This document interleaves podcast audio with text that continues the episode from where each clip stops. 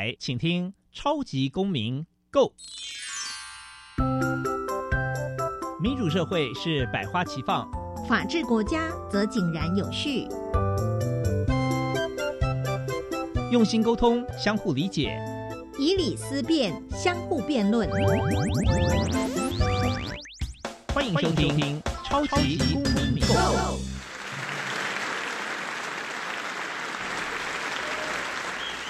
各位听众朋友们，大家好，欢迎再次收听《超级公民购》。本节目是由教育部所委托，由国立教育广播电台以及财团法人民间公民与法治教育基金会联合直播。我是节目的主持人苏格格苏明祥。今天刚好是国际青年日，听众朋友们知道这个节日吗？暑假期间，青少年或许多少有认识新的社团、新的朋友，但是这些新朋友对于青少年来说，是否能分辨出好坏或善恶呢？今天节目特地邀请到陈静林大律师以及黄家平一起来聊聊如何分辨吧。民间公民与法治教育基金会是以推广民主基础公民行动方案为中心，希望培育未来的公民具备法律价值以及思辨的能力。本基金会成员也持续受邀到校园，对教师做相关的宣讲，促进校园中的民主法治精神。除了每年固定举办全国公民行动方案竞赛。并且不定时的举办教师研习工作坊，期待与社会各界合作，推广人权法治教育。接下来进入小小公民庭看厅。小小公民庭看厅，在这个单元，我们将会带给大家有趣而且实用的公民法治小知识哦。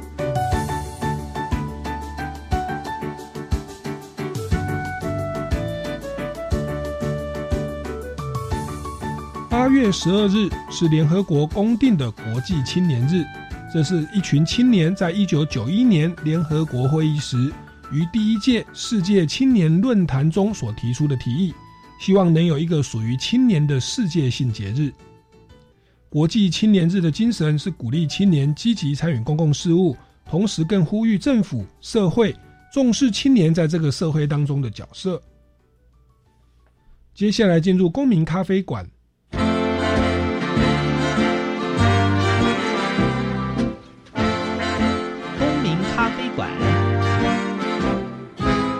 倒杯咖啡，跟我们一起在公民咖啡馆分享近期最具代表性的公民时事。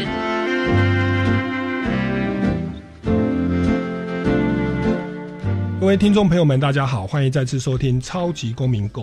那今天呢，八月十二号是我们的国际青年日。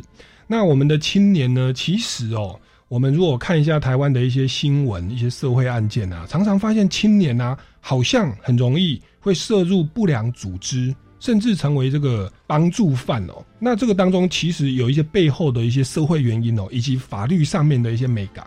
所以今天我们节目呢，特地邀请到两位大来宾哦。首先第一位呢，是我们这个台大法学硕士哦，其实是我的学妹，我们的陈静林大律师。Hello，大家好，我是陈金玲陈律师。是那陈大律师目前也是职业律师哦，那他是刑法组的哦，所以今天来聊这个议题算是非常的适合。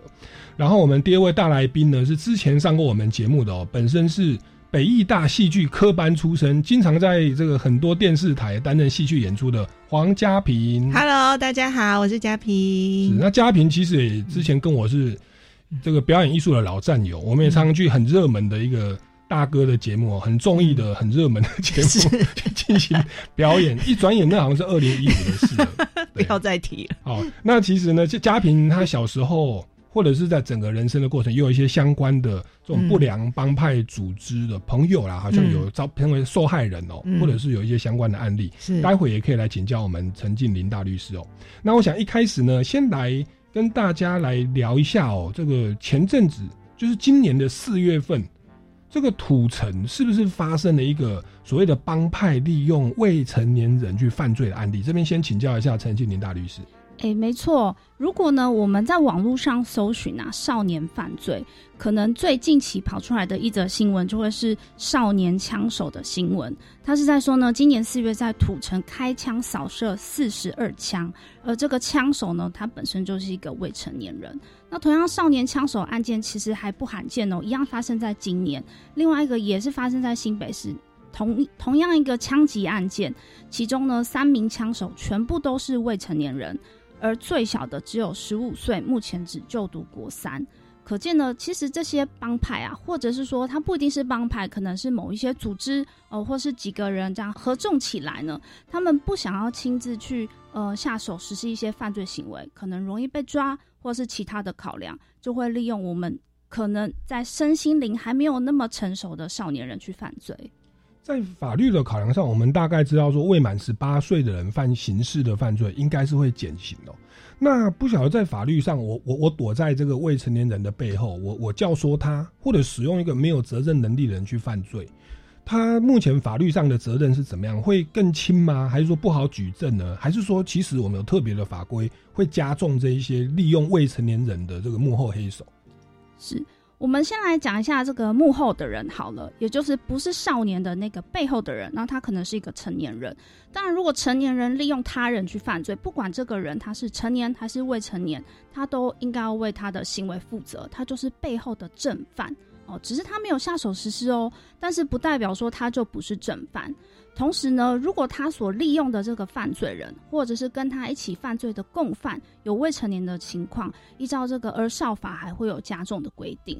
嗯哼，所以他本来可能是想想要说自己不要被抓到哦，然后就未成年人就一肩扛下。然后我有没有看到很多案例？他说他开了枪以后，接着就拿着枪到警察局自首。嘿，有。还有说那个那个谁啊，就是。有一个网红啊，肌肉很强壮的馆长，他也是有一次被人家开枪，也是一个好像也也是未成年人，开了枪以后，他拿着枪去自首。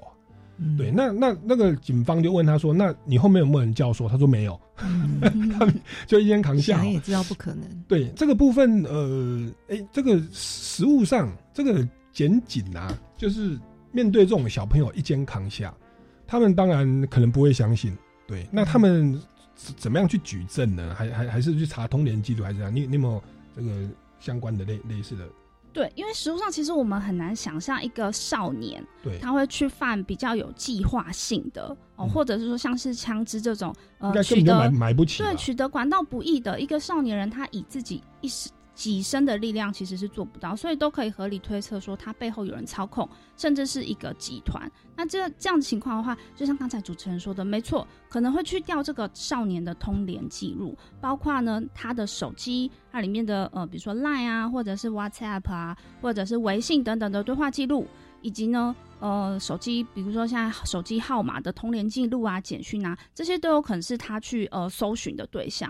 那甚至说，现在手机我们都知道它有定位系统嘛，嗯，它可以利用 GPS 去查说这个行为人过去的行踪，然后再交叉比对他可能跟什么有人有接触，那进一步呢去找出背后更可能。呃，犯罪的主线是，所以那个幕后的大哥就是本来你不要以为，其实你想要免责啦，哦，就利用未成年人哦，然后也会觉得未成年人会被轻判哦。嗯，那那可是其实你我们这样听大律师这样的解析，其实凡走过必留下痕迹。你如果被发现你是幕后的。这个正犯，而且你使用的这个对象呢是一个未成年人，利用利用未满十八岁的人去犯罪，其实还违反了《儿少福利权益保障法》，特别还会再加重其刑哦。那这个要请大家来特别注意。因为我想接着请教一下陈大律师哦，就是我们刚刚讲的是这个土城的少年枪手，那我们知道我们黑道帮派哦，也是这个像教育界一样向下扎根。我们看那个电影有没有？那个那个插肩道有没有？他们都是。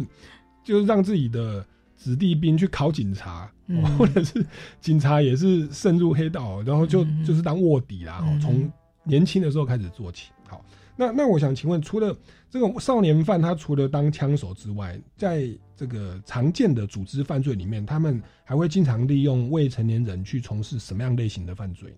好，其实犯罪类型哦，呃，不一定是未成年人啦，可是呢，很常见的，我们可以分成三个类型。第一个就是刚才讲的，像枪手这种的暴力类型，暴力犯罪。那第二类就是毒品犯罪，第三类就是财产犯罪。那暴力犯罪呢，除了像刚才这个枪手以外，比如说啊，他们这个帮派可能需要人多势众，需要有人去维视。这时候我们就很需要有一些人在旁边注视，在旁边叫嚣，而，甚至下手也是有可能的。这也是一种暴力犯罪的类型。那毒品就更不在话下了。嗯，比如说，不晓得大家有没有听过最近很流行的，其实也不是最近，好一阵子有一个叫做彩虹烟的东西。哦，听起来好像是香烟，可是其实它是毒品。那它也其实渗透到我们现在未成年人的生活里面了，这也是一种毒品啊。利用这些呃少年去贩卖毒品给其他的少年。那最后是是财产犯罪，比如说现在很热门的叫做诈欺。我相信很多很多的少年都会被吸入这个诈骗集团做诈欺的行为。那他可能参与的程度非常非常的呃粗浅哦，并不是一个核心的人物。可是，一旦被抓到，他就是诈骗集团的成员之一了。嗯哼，好，这个这个诈骗的案件近年非常的多，然后其实毒品的案件也是两千年之后那个毒品案件是急速上升哦。所以，经常我们的政府会办一些警察局啦或法务部啊，都会办一些这个反毒的宣导活动。那暴力讨债啊，或者是暴力这个勒索啦，哈，这种又是。其实是屡见不鲜那这个是我们目前常见的一个暴力犯，一个是毒品犯哦，一个是财产犯哦。那也可能在技术性上没有那么强啦，所以就从就让小就是未成年人也是比较容易就是上手。如你如果说智慧犯罪或白领阶级犯犯罪，他们可能没办法做到哦。但是让这个年年轻人去砍人哦，或者是去骗人哦。或者是单纯的吸毒，或让好朋友去去吸食毒品，哎，对他们而言是比较容易的哦，所以这变成我们青少年犯罪这个经常呃比较常见的类型。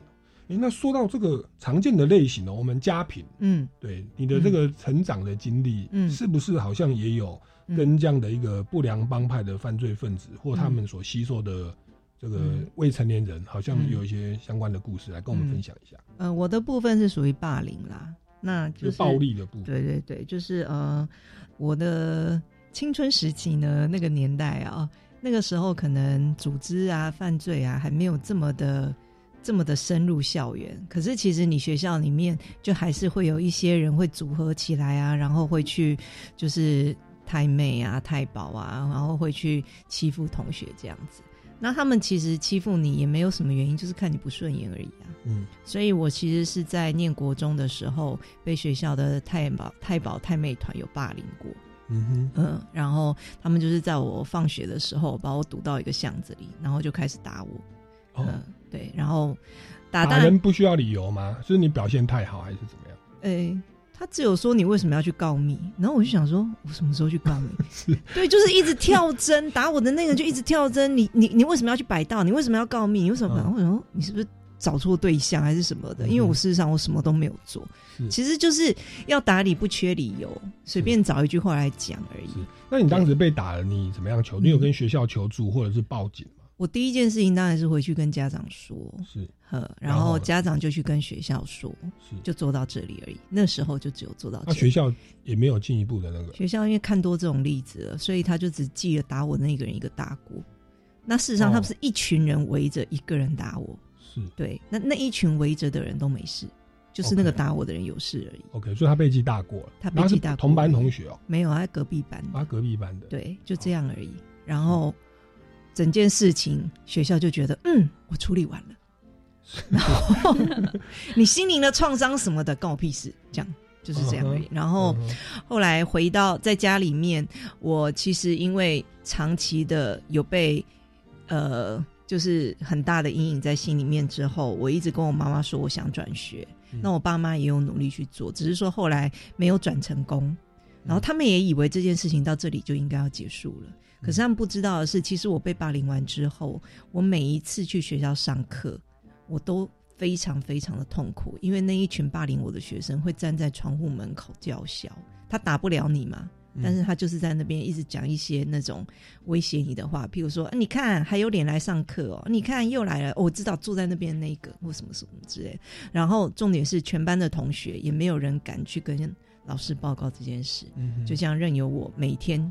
就这样子一直在那个窗口看着他们，然后我都不敢走出教室。你那是国中还是高中？国中啊，然后你就这样忍忍耐这样。对，所以我很不快乐，那个时候很不快乐。那当然，因为我觉得那个时候的资源，呃，跟那个时候的呃辅助没有这么多。嗯，还没有像现在那么正式这个问对。，那那个时候其实很多都是台面下的。对台面下很多人都是被欺负、被揍、被打，然后被被霸凌之后，他们甚至连家长都没有讲。我算是有出来讲的哦。对你那个还有记大过，因为其实对呃，听众朋友不知道，我很少讲。嗯我国中的时候是编在放牛班嗯哦，就是当时的学校有人情班跟放牛班，它依照社经地位不同嗯 予以分类。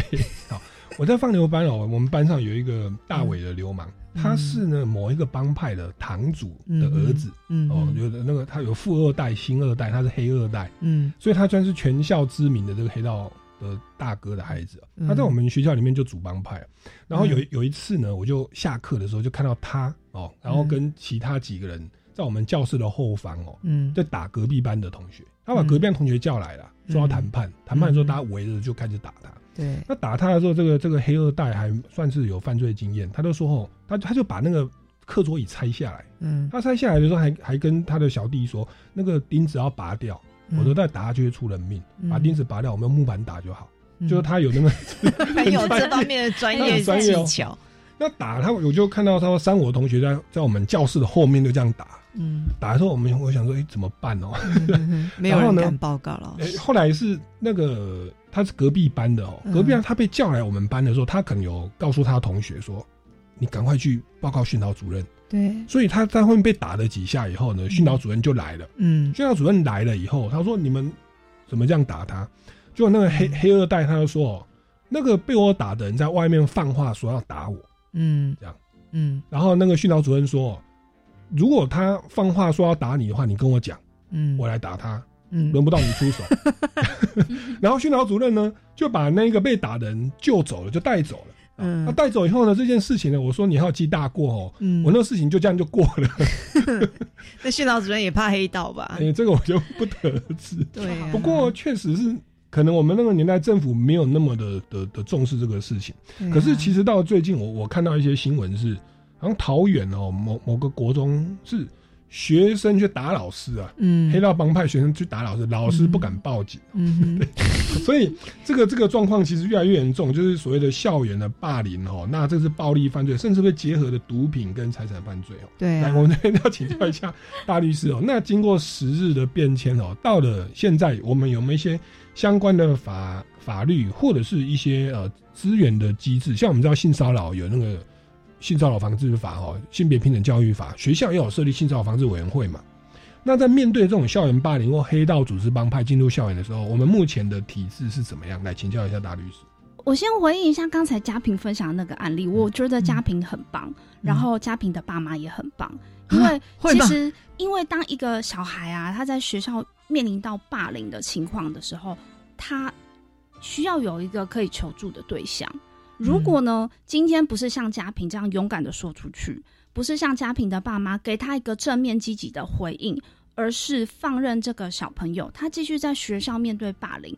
这个时候，其实嗯这个被霸凌的小朋友，他反而是一个会被帮派吸收的危险因子哦。嗯因为呢，他在学校得不到温暖，他在家里也得不到家人的支持，那他可能会往极端的方向发展哦。既然别人欺负我，那我要变得比别人更强，嗯所以呢，我要找一个更大伟的，我要加入一个更厉害的帮派来去反击对方，来去对抗对方。嗯所以其实在这个实证研究上面有蛮呃占一部分的比例的这个少年，他们被吸收的原因，其实就是他们在家庭跟学校得不到温暖，甚至是被霸凌。所以霸凌、被霸凌的小朋友，其实也是一个警讯，家长还有身边的师长都应该多多关注他。嗯那回到刚才这个主持人提到的问题，现在其实老实说，呃，学校的校方哦，不管是师长，因为现在的观念已经跟以前差很多，非常的进步，然后他们也都会跟这个检警连线。也就是呢，嗯每一个地区啊，它都有专责的派出所、专责的员警，那甚至专门在照顾这个校园的这个方案。所以，当小朋友或者是学生遇到这一类的问题，或是遇到任何呃疑似有这个诶，好像嗅到什么不寻常的味道的时候，其实你都可以及时的向学校去做反应。那我相信学校老师那边都会有很好的后续的协助跟通报。嗯嗯，如果学校没有的话，嗯我们也可以自己跟警察局来报案当然没错。是。那在证据上面的话，是因为我们在学校手机基本上要交出去嘛，嗯那会变成是同学之间彼此指证嘛，说哎、那是他打我，然后谁同学班都看到。在学校应该人证蛮好找的，嗯只是这些也是小朋友的话，他们的这个证据 能力，这个请教一下大律师，是要什么？二十六岁吗？还是十八岁？然后法官的态度又怎么样？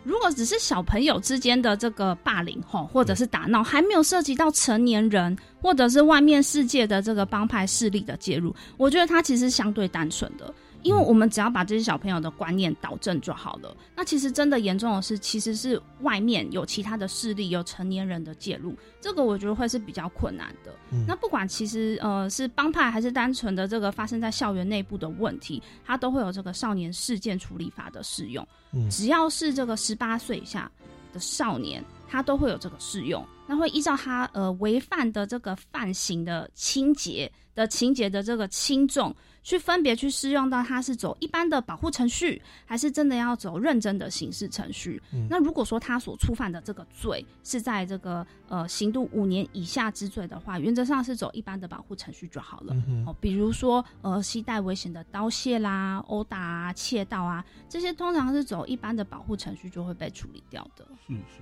其实我们看那个有时候韩国的电影啊，就是、就是黑暗荣耀，对，或者是、是那个校园僵呃里面出现僵尸，我我不讲嗯。电影名称、影影集的名称，他他其实为什么会有僵尸的病毒呢？嗯。就是因为那个同学他是被霸凌，嗯。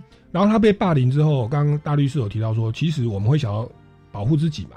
如果学校不介入，警方不介入，家长不支持，嗯，他就会选择加入更大的黑道帮派保护自己。嗯嗯。或者就是变僵尸，就是其实那个那个研发僵尸的那个老师，他就是要保护自己的小孩，嗯所以他就研发了那个那个病毒，嗯他小孩就变得很强大，就反扑了。嗯哼那那他其实是要表达说，这种霸凌的情况其实是很严重的嗯哦。那那这个是值得我们去醒思哦，那也是嗯这个鼓励，也是恭喜家品，嗯对，就是可以在在那段时间忍耐，然后走 走过来哦。那希望对你后来整个人生 到现在，你又慢慢走出来了吗？嗯，还是会觉得有有一些那个其实夜深人静，我其实还是很难过的是说，父母亲跟学校当时的处理方式，嗯。嘿，然后以及资源上面来讲，那个时候真的是不够完善。也许他们也没有想过可以怎么做，因为他们也许也是遇到这种事情，他们也是不晓得说怎么处理。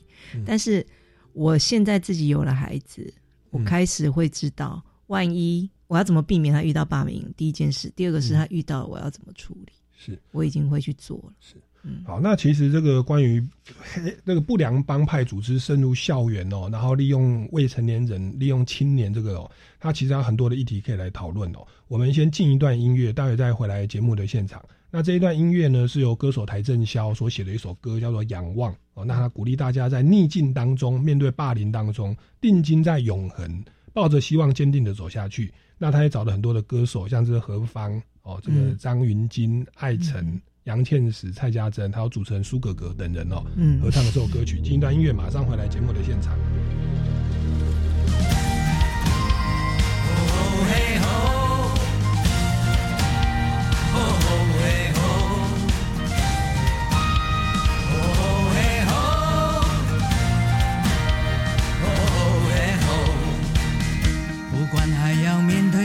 少的困难，不管还要迎向多少的风浪，我想让你了解，你从来不孤单。不管还有多少恐惧在扩散，不管还有多少不安在弥漫，我祈求你永远不会失去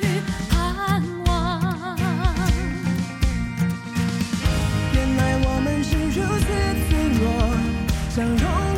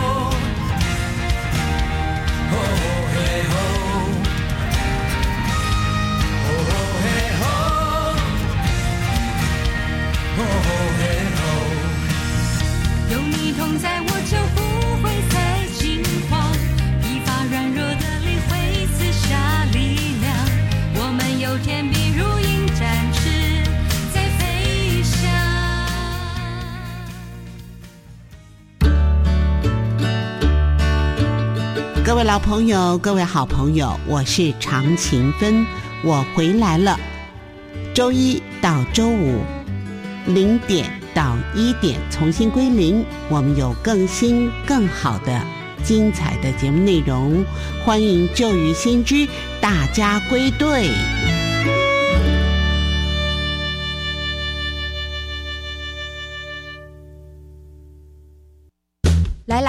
用微电影记录生命感动故事。教育部生命教育关怀与推广微电影竞赛已经开跑喽，主题是“跃动生命，绽放光芒太棒了，总奖金高达三十二万元。”。是啊，最高奖金八万元，凡高中职和大学在学学生都能参赛。详情请到教育部生命教育全球资讯网和南华大学生命教育中心网站查询。好棒哦以上广告是由教育部提供。我今天收到国民年金保险费缴款单，金额直接减免一半呢。哦，我知道啦，这是政府为疫后加强照顾国保被保险人推出的保险费加码补助。一百一十二年四月到十二月份的国保保险费，在一百一十四年十月三十一号前缴纳，就享有政府补助保险费百分之五十的优惠哦。那我要马上去缴，可现省一半。以上广告由劳动部劳工保险局提供。我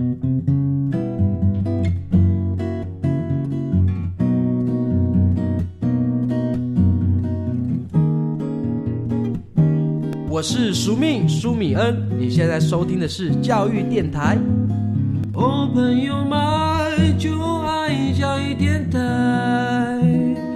耶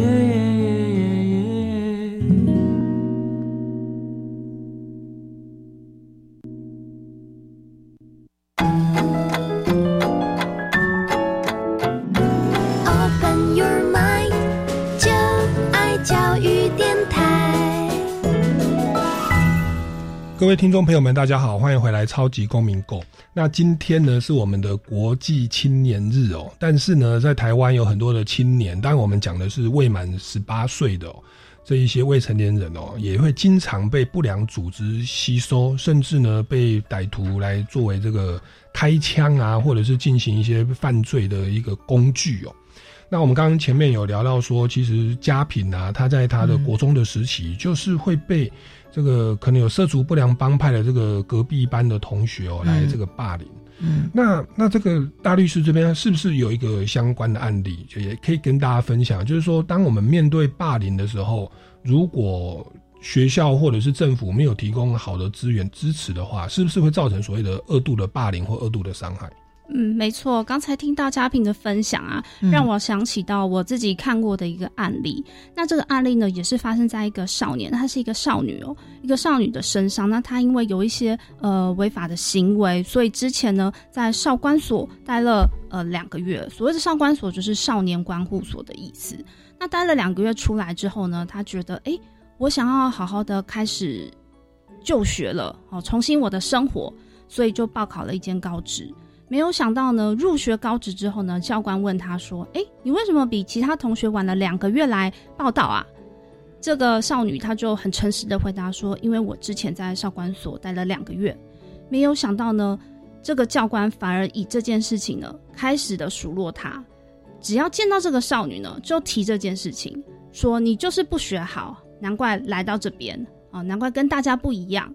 最后，这个少女实在是受不了了，跟家人反映。幸好是她的家人也非常的支持她，让她重新再出来考试，再考其他的学校。哦，所以我要说的事情其实是说，呃，霸凌这件事情并不一定是发生在学生对学生，也有可能是这个社会甚至是成年人对这些少年少女们贴上的标签。而面对到这些霸凌，或者是说这些不公平对待的时候，我们其实非要非常需要有一双手可以去接住这些小朋友们。想想看，如果说刚刚那个少女没有妈妈的支持，让她去重新考这个学校，她可能在这个社会上就没有人接住她了，连学校的教官都接不住她了，妈妈也不接住她，那她何去何从？这个时候，一个少年会走偏，其实也是在情理之中的。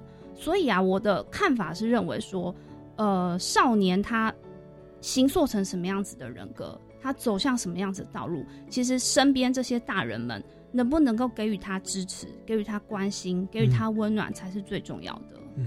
家平也是算是霸凌的这个受害者哦。你有没有什么样的一个过来人的心路历程，或者是一些建议，可以给可能？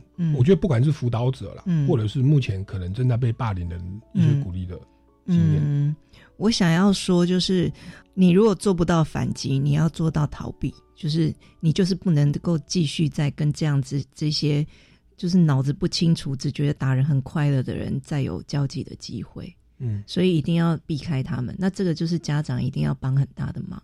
那我我那个时候被霸凌完，我跟我的父母亲讲完之后，我也有告诉他们说我想要转学，我不想要再面对这样子的人。那我父母亲有去帮我办，有去试试看，只是说后来没有成功。然后时间一久，我那时候还是每天都很害心、担心、害怕的时候，我父母反而会觉得说，我都已经帮你处理完了，你怎么还没有？还没有改变回来，都记大过了，对，然后在隔壁班，对呀，然后然后你应该要回复像以前这样啦，你应该要很好了，不是吗？这就是父母亲那个时候，当时因为资讯的不足，所以他们比较没有办法呃很周全的顾到你的地方。那那个学校也是，学校也会觉得我处理完啦，那个同学都记得大过啦，你应该要变好啦。都是这样啊。那后来，因为那个时候我有补习，我的补习班老师也是知道我被霸凌。嗯，被知道我被霸凌之后，这下惨了。以后我只要考试考不好，他就会说你就是因为考不好才会被人家打。嗯哼，对，这就是二度、三度甚至四度以上的霸凌。嗯。对啊，那一个孩子他在被在被打的时候已经这么痛苦了，被打完了还要再接受你们这些言语上面的刺激，那个时候的那个有关于不良组织啊、霸凌的这一些，就是辅佐的服务还没有这么的完全，是，所以导致我们那个时候被霸凌的人之后，你不管是不管是在求学上、生活上、家庭什么的，其实你每一个方面你都是遇到很多的挫败。嗯，那这个东西就会一直跟着你，跟着你出社会，跟着你结婚，跟着你生子。其实青少年的时候的一些经验，有时候会影响一辈子。对呀，对，有时候长大会犯罪，其实是小时候的一些伤害没有得到一些修复啊。对呀。那其实，在青少年的成长过程，很需要师长同才的一个同理心的支持，要进入对方的情绪，跟他一起去面对那种恐惧，或者是孤单或害怕。那那而且情绪也是需要被承受。那我觉得我们台湾的教育可能在在长期以来是没有特别着着着重这个。现在大概有越来越好了。像我自己现在生了小孩之后啊，我就真的会告诉我自己，如果我的孩子被霸凌，我一定要用我全部的生命保护他。嗯哼。那我一定会先告诉我儿子，我会跟他说：“你没有做错什么。”嗯。你不要因为久而久之之后，你会认为说你被打你是错的。你没有做错什么，那我会做的是，所有能够用到的资源我都会用上，我一定帮他报警，我也一定会提高。嗯，其实现在学校好像也有那个什么霸凌的防治的委员会，如果说有疑似校园霸凌，他们是会开委员会讨论的。我想这边也请教一下大律师啊，就是除了我们家长跟老师给他们一些真的在心灵支精神上要支持鼓励他、同理他之外，尽尽量提供一些协助之外，在法律上啊，就是这种霸凌者。他自己可能也是未成年人哦，嗯，那他，你刚刚说过他所面临的责任是依照少年事件处理法，说他责任会比较轻吗？那他的父母亲的法律责任又是如何？包含民事、刑事等等，是不是也请教一下大律师？一般我们讲到这个霸凌或者是说犯罪啊，大家往往第一个直觉想到的呃法律责任可能会是刑事，然后接着想到说啊是少年，所以他可能会被轻判，或者是呢他有其他的处分，但是确实还有其他的责任在。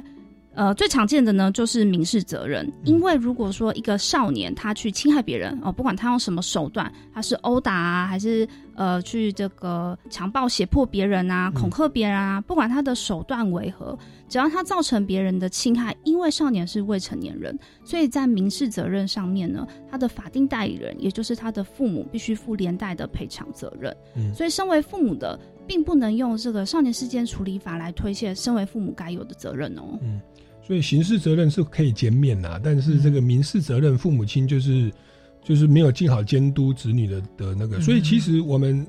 嗯包含听众朋友，如果你现在是被霸凌的被害者，你可能有被受伤或心理疾病、忧郁症，或者真的被朋友引诱而吸毒了，或者财产被借钱了，然后对方都不还。嗯嗯好，那那我们想继续来来探讨一下这个所谓不良组织的相关议题哦。其实它可以讨论的部分蛮多的哦。嗯像我有一个朋友，他其实是曾经加入黑道帮派，嗯，那他呢其实是小学的时候就被吸收进去。我跟他说：“你你你为什么要进去呢？”他说：“因为一个月有薪水四万块，嗯小学六年级。”我说：“哦，这是什么帮派那么大？”他说：“是地方性的，你可没听过，就是不是很大的那种跨国性的。”这样就有四万呢、四万块啊，后来没有在做嘛。他说他退出了。嗯我说你为什么要退出？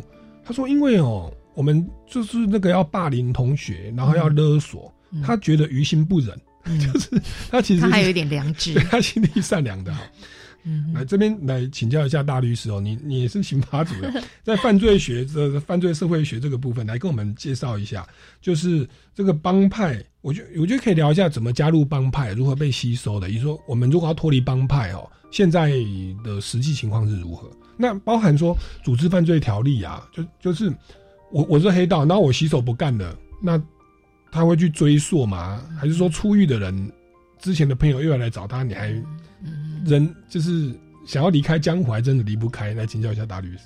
嘿，没错，帮派今天要吸收你进去啊，他都会说的很好听，话术说的很好。比如说刚才提到的会有月薪，哈、我有听过说什么月领十万，哦，或者是说你一天可以领两万啊、你是我们帮派的人呢，所以呢出去不用怕，都有我们罩啊，就算你被关了也不用怕，里面都有我们的人啊，你进去关了，我们也会给你安家费。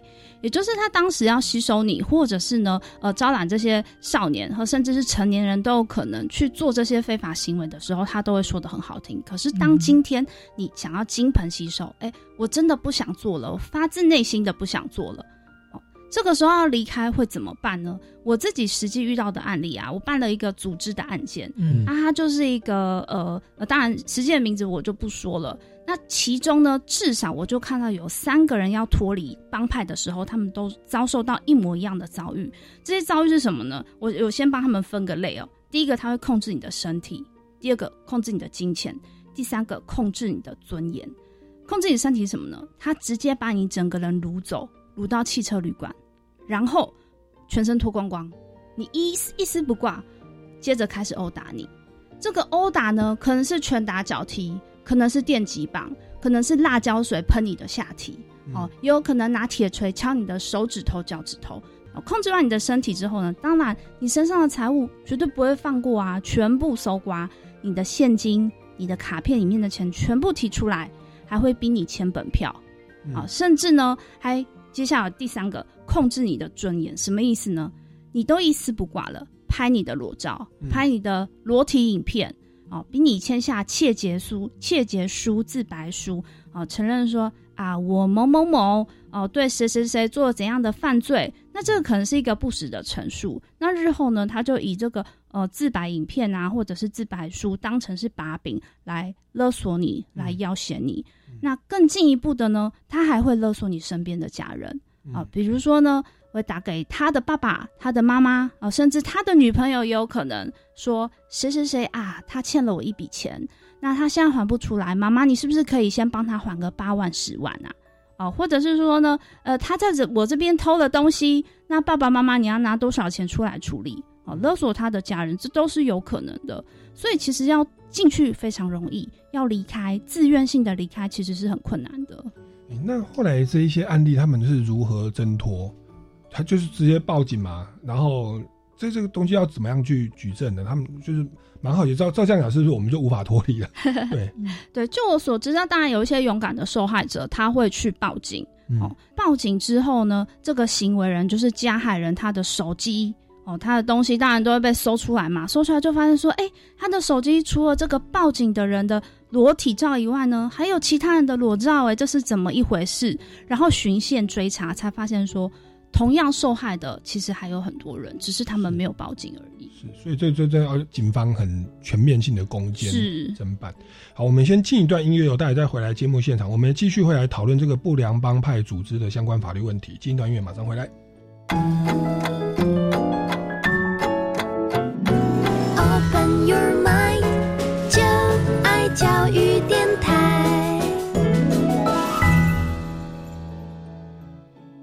各位听众朋友们，大家好，欢迎回来《超级公民购》。那今天呢是我们的国际青年日哦。那在前面其实前段节目听下来，其实有点沉重，就是说联合国当然希望保障我们的青年嘛，然后是是是权力的主体。可是呢，我们发现这个其实黑道帮派他们对于青年的未成年人的这个掌控，甚至说你要离开的话，是是面临很大的一些成本代价哦。然后一开始被被吸收进去的时候，都也是有点像是被骗哦。然后在这个过程当中呢，也是我觉得是在做一些害人害己的事情。最后要离开的时候，又自己又成为被害人哦。这个部分，哎、这个佳平，你这边是又有一些相关的案例，也可以再接着跟大家分享。嗯，我遇过，其实我看过，就是呃，加入帮派之后付出最大的代价的一个案例，就是连命都没了。就是呃，我们那个时候啊，我念的国中啊，刚好隔壁就是另外一间国中，所以其实我们学校呢，只要跨个墙就会到另外一个学校去。那两个学校呢，其实都有不良分子的帮派。那这两个不良分子的帮派呢，就会彼此互看不顺眼。平时啊，就是互相叫嚣打架就算了。那最严重的一次是，刚好两个帮派的头头，这很像八点档哦，同时喜欢上一个女孩子，然后两个帮派的头头就要约约相约去谈判。那我们学校旁边刚好有一间自来水厂，自来水厂他们就在那边谈判。那谈判之后当然就打起来。嗯，那你要知道嘛，年少轻狂，就是会有人带刀，然后乱砍。插一插，然后就刚好就插到我们学校那个我们帮派那个头头的大腿，哦结果整个就大失血，动脉就对，对他就整个走了。啊，那因为我们学校隔壁就是殡仪馆了，所以 砍完了直接送进去。然后我印象最深刻的就是毕业纪念册上面，我就看到他的照片，旁边用那个签字笔黑色的签字笔框起来，意思就是他走了这样子。然后我现在回头想想，现在过了这么多年，回头想想，值得吗？为了一个女的，然后念到国中、哎，十几岁命就没了、哎、嗯他的人生就到这里画下句点了。是他自己真的、真的、真的，这个如果他有灵魂，回头看看自己的人生，会不会觉得自己很愚蠢？是，对啊，是我相信对青少年而言，那个爱情是他的全世界啊。而且那个时候，我觉得还有面子之争，我对要在我的小弟面前要。怎么可以让我喜欢的人被对方抢走？还有学校之间的 的整个还有那个帮派背景的荣荣誉哦，这黑暗荣耀。对啊，这边也也也想要请教一下大律师，这个已经到了杀人罪，嗯，那么在少年事件处理法，您刚刚说说什么最轻本刑五年以以上的重罪，嗯，像像杀人罪是就是属于这样的重罪。如果是重罪的话，它是回归到一般的刑事程序嘛？那当然也在跟我们来，也就介绍一下哦，就是我们杀人罪也当然也会有民事责任。那我们目前这个会有什么嗯殡葬费啦，嗯或者说精神赔偿什么这辈这辈子什么不能工作的损失，还是说精神赔偿有没有一个行情？家人请教请教一下大律师，就是嘿对死亡的话，用斗殴致死。嘿，是我们先说比较简单的刑事责任了哈，刑事责任还是比较简单的哈。刑事责任呢，因为他已经杀人了，那绝对是一个重罪，这个时候就要走少年刑事程序。那他的程序跟一般的少年保护程序有什么不一样呢？一般少年保护程序啊，我们会念念在说，哎，他还是一个小朋友，我们不想要让他面对这么呃这么残酷的社会，所以一般的少年程序是没有检察官的，只有法官跟一个调查官。那但是，一旦转介到这个少年刑事程序，它就是由检察官来侦办了。也就是说，他在侦办的程序上面，其实跟一般成年人刑事案件并没有不同。那他要负的罪责呢，原则上也没有不同，只是因为他还没有成年，所以刑法有一个减免的规定，就是嗯差别在这里而已。嗯所以杀人真的是一个重罪哦。那接下来讲到民事责任，民事责任真的是，哎，算不完。除了这个呢，呃，精神慰抚金啊，他这个遗存下来的父母嘛，有这个请求精神慰抚金的这个资格之外呢，父母将来等到这个小朋友长大，还可以被这个小朋友抚养。对，所以这个父母日后可能被抚养的抚养费，嗯也会一并被请求。哦，对，那当然殡葬费啊这些都不在话下，这个应该是一笔巨款哦。是那我我之前我也我也不是很确定，可能行情有变，是说一个车祸啊，精神赔偿，好像行情三百万，嗯。还是说它其实会按照年龄，然后也包含说抚养的话，它它是大概讲算，但所以一条人命其实嗯。可能赔偿会到几百万甚至上千万嘛。嗯呃，几百万应该是有可能的对，因为以这个刚刚的情况来讲，他还是小朋友嘛，所以他一定没有子女，他没有配偶，所以可以请求就是父母。那父母两个人呢，一个人一个人这样两倍算起来的话，我觉得应该两三百万以上，这个是跑不掉的、哦。是是，所以所以这个养父母还是要负 很很很很大的一个责任、哦。对啊，对，好，那这个是哇，真的是黑道帮派，然后斗殴致死哦。嗯，对。那除此之外，嘉平这边还还有一个嗯其他的案例。还有一个就是朋友告诉我的啦，就是说有一个牧师他，呃，就是金盆洗手的案例。哦，这个牧师本来是黑道，这个牧师他小的时候很乖，嗯，然后书也读得非常好，然后呃，就是大家眼中那种将来一定是非常有前途，然后在社会上非常有地位、名望、名望的一个人，一个孩子这样，然后在班上都是名列前茅，然后对老师又非常的尊敬，很顺服这样子。那当然啦、因为学校的这些霸凌啊、帮派起来之后，就会有人看乖学生不就是不顺眼，嗯，对，就看好学生就是不爽这样。然后就是有一天呢，就在这个牧师他放学走回家的路上，就把他堵到巷子口，要别要殴打他，要围殴他。然后就好死不死哦，他那个时候想说，哇，没有人可以救他。那个好死不死就是有别校的，也是那种类似那种不良组织帮派的团体经过，结果居然就救了他。嗯就是去跟那个要围殴他那些那些帮派去，就是互相打起来，最后就这样子救了他。嗯哇，那牧师回头想的时候就觉得说：天哪！原来我小时候这么乖，这么听家长的话，然后书读的这么好，一点用都没有。因为当我发生危难时，没有任何人可以救我，书没办法救我，老师、家长没有任何人可以救我，居然是这一群帮派的人救了我。嗯，所以他那个时候整个顿悟啊，第二天之后他就不再念书，不再当好学生了，他就开始就是翘家啊，然后翘课啊，然后。完全就是跑去跟那个救了他的那个帮派，他们全部混在一起。那因为他聪明嘛，会念书嘛，所以他在帮派里面就混得很好，就一步一步这样子往上爬，那个位阶就越来越高，越来越高，越来越高。所以当然，等到他长大之后，他就开始吸毒啊，然后呃，就是掳人勒索啊，什么东西都是一样样来，连坐牢，嗯他都分享。他在坐牢的时候，他还想办法在牢里面吸毒。嗯就是整个那个故事就是非常非常八点档这样子，嗯非常厉害。然后呢，就在他真的做到在黑帮的视野里面做到响响非常响亮下下脚的时候，他妈妈得了癌症。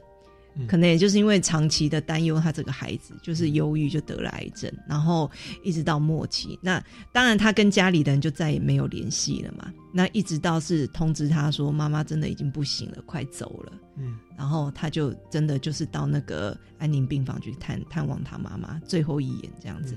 那因为你要知道，癌症病患其实到最后根本连讲话的能力几乎都没有。那他就发现说，他妈妈已经整个变成他不认识的样子，就是一直被这些化疗在折磨。然后，可是到最后，他妈妈用看着他妈妈要走的前一刻啦，他妈妈用他最后仅存的一点力量握住他的手，然后用仅存的一点点力气在为他祷告。哇，他那一刻，他整颗心就被融化了。嗯，因为他发现，不管他今天走到哪里，做怎么样不好的事情，怎么别人怎么样看不起他或怎么样，这个母亲永远是在等他回家的。嗯，然后，所以这个母妈妈最后一点点的感动，让他金盆洗手，所以他从那个时候开始，他就不再不再从事这些黑道的事业，嗯。然后也愿意受那个主耶稣的感动，他就去受洗，然后最后慢慢的一步一步成为牧师。那因为他的故事很精彩，所以其实那些那些那些小朋友怎么加入帮派，怎么加入组织，然后一步一步这样走过走进来走上来的过程，他都经历过了嘛。嗯所以他后来他就主要去服侍一些这种就是误入歧途的青少年，嗯然后甚至跟他们讲说，你你们以前做的这些，你们现在做的这些，以前我都做过，最后你们还会怎么样怎么样怎么样走，然后最后你们会得到什么样的结果，他通通都会跟他分享。那所以他因为他自己本身就混过。讲帮派，所以他讲话就特别有说服力。也就是因为这样，他在他他在那个服侍青少年的这一部分的施工，他就做得非常非常好，嗯然后也在这里非常非常的就是荣耀神这样子。其实也也是回应陈陈建林大律师说的啊，就是我们会加入黑黑道帮派，其实很多时候就是因为嗯父母亲或者读书啊等等哦，没有提供他的一些保障，就是要有别的帮派保护他嘛对。他小时候是这样经历，所以真的是印证了，就是大律师的这个当初进入帮派的原因。我只是蛮蛮好奇的，后来退出就没有被他控制。我觉得只是因为他他本身已经做到蛮高阶了。哦，对，他是是他对他算是已经算是别人都要叫他大哥啦对对对，人家不做就是可以走了，他不是那种小弟说要离开的。国中同班同学，就那个黑二代。嗯有有一次，我就是长大以后，我在路上学校门口遇到他，嗯他跟我打招呼说：“哎、苏大头，大头班长。嗯我那时候是班长。嗯然后呢，他就跟我，他就一副很就是洗手不干的样子啊。嗯那那其实那位同学，他算是我们班最早出名的，最早上电视的。嗯我我是后来参加歌唱比赛、啊，嗯他是比我早，他是那个非法持有枪械上社会新闻，他就入狱被关了啦哈、嗯。那关了以后出来，他就金盆洗手了，嗯。哦，后来就做一个正正正当的业务、哦。那我觉得包含你你讲的这个案例也是，对啊。就是他后来算是很很顺利的退出。嗯。那我想，其实节目也慢慢到了尾声，我想还是请大律师来为我们来做一个补充跟总结哦，就是嗯。对于这一些呃被霸凌的孩子，或者是还在考虑要被吸收进入帮派的，或者目前正在帮派当中的哦、给他们的一些鼓励或建议哦，就是包含说怎么样的的退出啦，嗯或者说这这这条路有没有什么样的一个一个建议可以给他们？是，呃，如果听众朋友呢，你本身是还是小朋友哦，还是少年，你可能面临这样子的情况、这样子的困惑的话呢，嗯我觉得非常重要的是，你要有一个可以诉说的对象。那个对象，不管是你的父母、你的朋友、你的老师、你的邻居哦，你的幼稚园同学、小学同学，谁都可以，一定要抓住一根稻草。那这个稻草的用途是什么呢？这个稻草的用途是提醒自己不要走偏了。我相信大家都知道哪些事情是正确的，哪些事情是违法的。可是为什么有的人还是会不小心去接触，不小心就走偏了呢？我相信那些人他们在当下也不是愿意的，一定是种种情况造成这样子的局面。但是如果你今天面临到这样的情况的话，我觉得还有一个机会可以帮助自己、救救自己，那就是找到你的那一根稻草。好，那如果听众朋友呢，你是成年人了，你没有面临这样子的困扰，可是你的身边、你的小孩啊、或是你所知道的呃哪个年轻人，他可能面临这样子的困境，或者是呢，他可能有被吸收的风险的话呢，那很很简单，我们要做事情一样，就是成为他的那一根稻草。嗯我们主动的去关心他，让他在生命中找到其他的重心。不要把重心放在寻求这些呃帮派和这些逞凶斗恶一时的快感，因为呃老实说，我看过蛮多这个访谈的。那其中一个访谈呢，他也是一个误入歧途的少年，他就说：“你们口中所说的那些坏朋友，他们是最挺我的人。嗯那我们就应该想想啊，我们为什么不是最挺他的那个人，而是那些帮派、那些坏朋友是最挺他的那个人呢？嗯啊、所以反过来思考，其实也是一样的。嗯，对啊。最后我想要再补充一点，其实就统计上来说，不管是成年人还是小朋友，现在其实呃犯罪很大的一个呃类别啊，就是诈欺。诈欺犯，尤其是这些未成年人，很容易被吸收去当诈欺的车手。嗯那所谓车手是说，他可能就是去提领个钱，哦，去领个包裹，领个东西，跑个腿，他每次就有一千块、两千块、三千块，甚至五千块不等的这些好处。所以这些呃生活上可能需要一些花费啊，或者是说呃需要一些赚外快的年轻人们，很容易就被这些吸引。这个我觉得也是大家非常需要注意的。嗯嗯。好，今天非常感谢陈静林大律师哦，还有我们的黄家平，嗯，来我们节目现场分享这么多宝贵的的这个经验哦，还有一些知识。那各位听众朋友，如果对于节目内容还有任何的建议或疑问，也欢迎到脸书粉丝专业超级公民购来留言。那我们超级公民购到这边告一段落，下个礼拜六下午三点零五分，我们空中再见喽，拜拜，拜拜。